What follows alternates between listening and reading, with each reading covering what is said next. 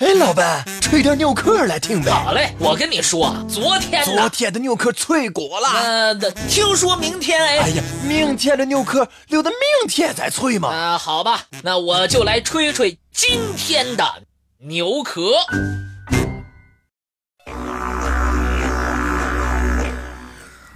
澳大利亚新南威尔士州东南部的乔治湖，行踪诡异。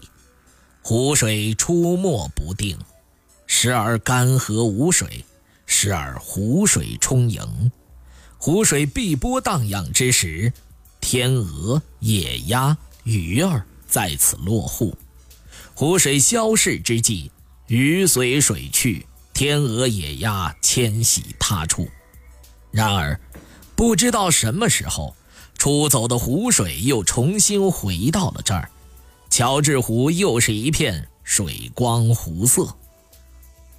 乔治湖干涸的时候，驱车从悉尼到堪培拉路经此处，人们看到的不是一个湖床，而是一片草原。要是走近的话，你还能看到一片非常平坦的草地边上立着一块牌子“乔治湖”。不过，此时的这里。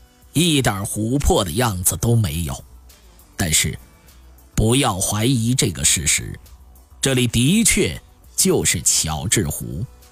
湖水干涸之后，这里就成了一片草原，成群的牛羊在这儿尽情地享受着美味的嫩草。乔治湖水满的时候，这里就是一个长约二十六公里。宽十一公里的淡水湖，面积大概两百平方公里，湖水平均深度两米左右。但是，这里没有河流或是冰川给它供水。目前，人们还不知道乔治湖的湖水到底从何而来。湖水的排出也非常特别，地震的时候。湖床出现裂隙，水排入地下河，这儿就变成了草原。湖水的每次来去都是突然发生的，没有任何的预兆。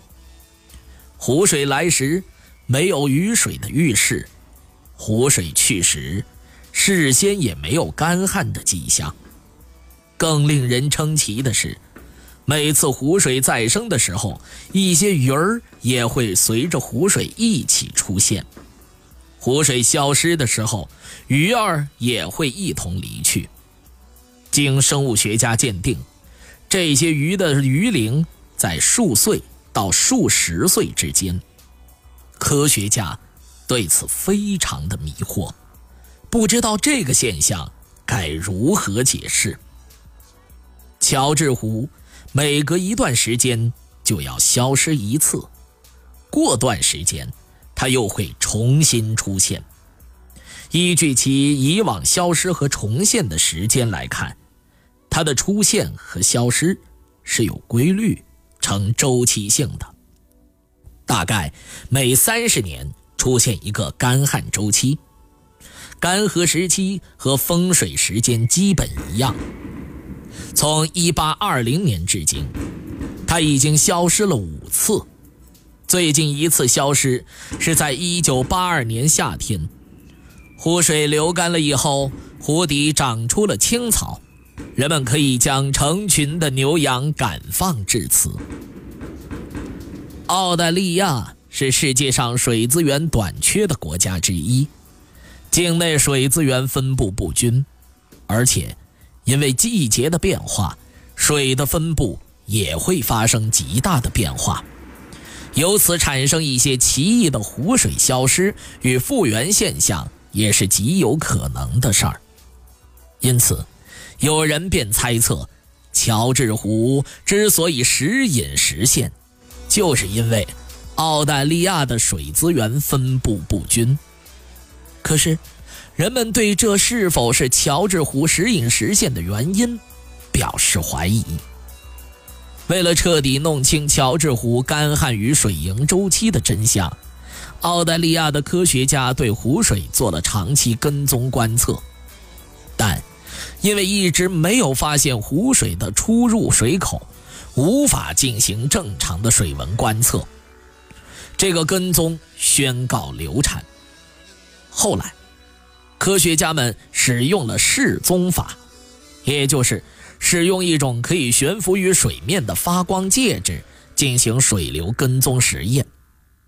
他们在丰水期将这种介质放入水中，等到湖水干涸的时候，一路追踪这个介质的去向，从而就可以揭示乔治湖水出现与消失的真相。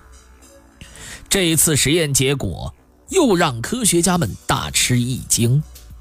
原来，这种发光介质随湖水一道消失之后，经检测，出现在了智利一带。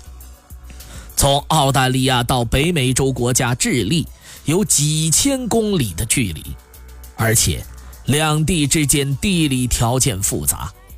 这些湖水是怎么到达那儿去的呢？